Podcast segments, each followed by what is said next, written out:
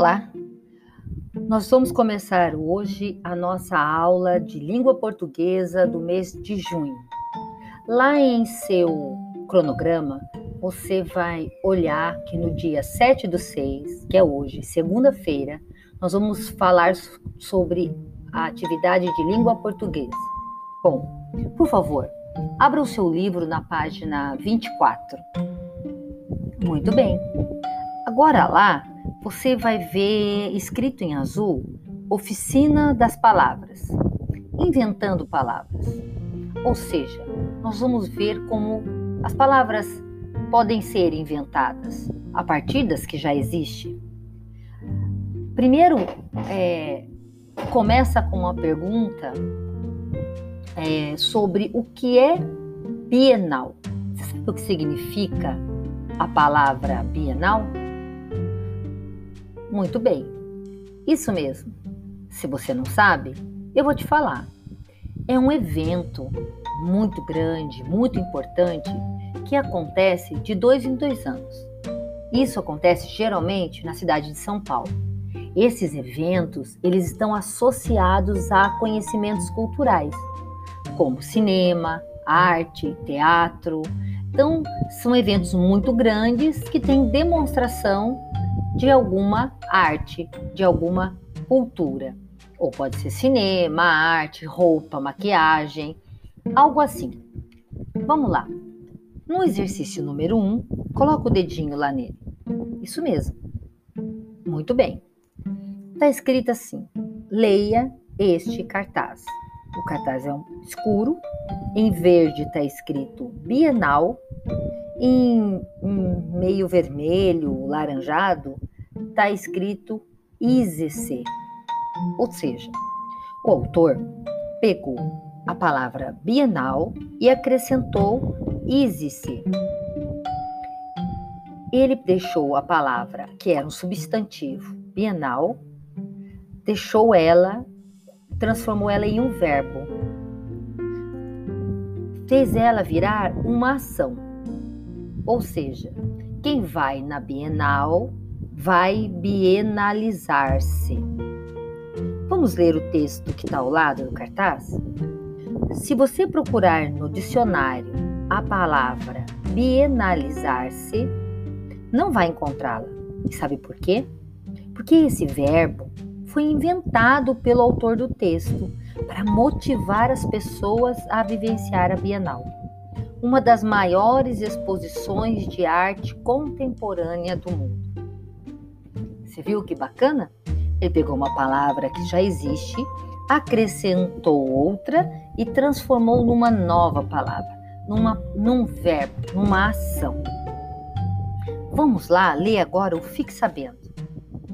Uma palavra nova, inventada, é chamada de neologismo.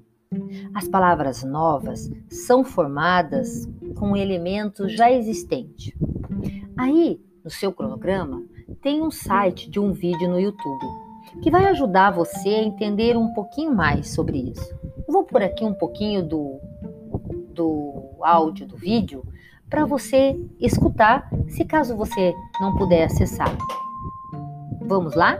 Você sabe o que é neologismo? Pessoa batráquio, pessoa estrogonoficamente sensível. As palavras que existem não bastam para você? Então, crie suas próprias palavras. Neologismo é isso. É o processo de criar palavras ou expressões novas. Muitos autores ficaram famosos pelos seus neologismos. Por exemplo, o Anthony Burgess, que com seu icônico laranja mecânica criou uma série de gírias para o nosso querido Alex. The sounds were real show.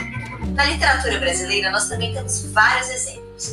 O mestre Guimarães Rosa, Mãos Calosas, de Inchada Chim, e o surrealista Murilo Mendes, Os Mortos, Novembro, dia 2, dentre outros. Achou esse vídeo batráquio? Então deixa o seu curtir, se inscreve no canal, aproveita e sugere Viu que bacana? Então, o neologismo é a formação de novas palavras com elementos que já existem na língua. Viu que bacana? Nós podemos inventar tantas palavras, por exemplo, eu vou falar que você é um aluno especial para a escola Gustavo Kuhlmann. Então eu vou juntar a palavra aluno especial e inventar uma palavra nova. Você é aluno especial. Aluno especial. Você é um aluno especial. Ah, ok? Então vamos lá. Na atividade número 2, coloca o dedinho. Vamos ler lá e vamos pensar como a gente pode resolver. Agora, que tal você criar alguns neologismos? Letra A. Transforme o substantivo preguiça em um verbo terminado em ar. Então, você vai escrever a palavra preguiça e colocar o R, porque ele já termina em ar, em A. Então, preguiçar. Para dizer ao senhor Paulo que ele está que ele foi chamado para trabalhar e não para ficar sem fazer nada o dia inteiro. Paulo, o Senhor foi chamado para trabalhar e não para. Escreva a palavra que nós transformamos em neologismo. Preguiça mais ar. O dia inteiro. Muito bem. Se você escreveu preguiçar. Não esqueça que preguiçar continua sendo com C cedilha. Letra B. Junte uma parte do verbo comemorar com uma parte do verbo bagunçar. Para dizer aos colegas, sem ofender, que a reunião é para comemorar e não para fazer bagunça. Vou começar a frase. Ei, pessoal, atenção! Vamos aqui Viemos aqui para comemorar o início das aulas e não para. Vamos lá, invente a sua palavra. Faça seu neologismo. Junte a palavra comemorar com bagunçar. Um pedacinho de uma, um pedacinho da outra. Pode dar comegunçar. Vamos lá? Muito bem. Letra C.